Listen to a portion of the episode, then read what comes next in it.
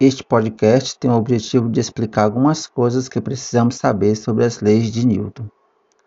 As leis de Newton explicam inúmeros fenômenos cotidianos e são a base do estudo da mecânica, um ramo da física que se dedica à análise dos movimentos. Existem importantes observações a respeito dessas leis, que, se não forem cuidadosamente compreendidos, podem conduzir a erros na interpretação dos fenômenos. Primeiro, massa e inércia. A inércia, primeira lei de Newton, representa a dificuldade imposta por um objeto para entrar em repouso, caso esteja em movimento, ou de entrar em movimento caso esteja parado. Essa lei pode ser enunciada da seguinte maneira: a tendência de um objeto em repouso ou em movimento retilíneo uniforme é manter-se em seu estado original. A condição inicial do corpo só pode ser alterada a partir da aplicação de uma força externa. Outra observação relaciona-se à massa, que é a medida quantitativa da inércia. Quanto maior for a massa de um objeto, maior será a dificuldade imposta por ele para colocar-se em repouso ou em movimento. A recíproca, nesse caso, é verdadeira. Assim, quanto menor a massa de um objeto, menor será a dificuldade de alterar sua condição inicial. Segundo, peso e normal. A força peso é resultado da atração gravitacional existente entre um planeta e um objeto sobre sua superfície. Essa força é determinada por meio do produto da massa do objeto pelo valor da aceleração da gravidade e sempre estará na vertical com sentido para baixo em direção ao centro do planeta. Quando um objeto está depositado sobre uma superfície, uma força vertical e para cima, denominada de força normal, surge sobre ele.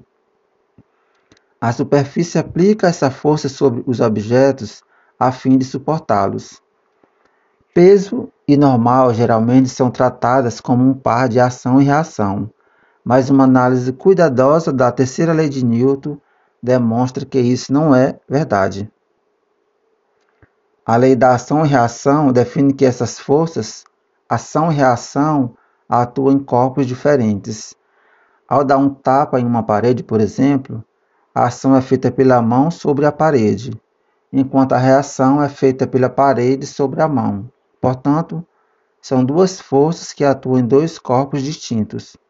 Por atuarem sobre o mesmo corpo, peso e normal não formam um par de ação e reação. Terceiro, temos os limites das leis de Newton. As leis de Newton possuem dois limites de aplicação. Caso as velocidades dos objetos em análise forem próximas ou iguais à velocidade da luz, as leis de Newton devem ser substituídas pelas propostas relativísticas elaboradas por Albert Einstein. Outro limite de aplicação refere-se ao caso de as dimensões dos objetos envolvidos serem iguais às de partículas subatômicas. Nessa situação, essas leis devem ser substituídas pelas leis da mecânica quântica. Quarto, temos a validade das leis de Newton. O referencial é o corpo a partir do qual as observações a respeito de movimento e repouso são feitas. As leis de Newton são válidas apenas para referenciais que estejam em repouso ou em movimento retilíneo uniforme. Referenciais ditos inerciais. Em referenciais acelerados, essas leis perdem sua validade. Por exemplo, imagine um avião no momento da aceleração para a decolagem. Tomando a aeronave nesse instante como referencial, as leis de Newton não seriam válidas, pois na decolagem o avião possui a aceleração.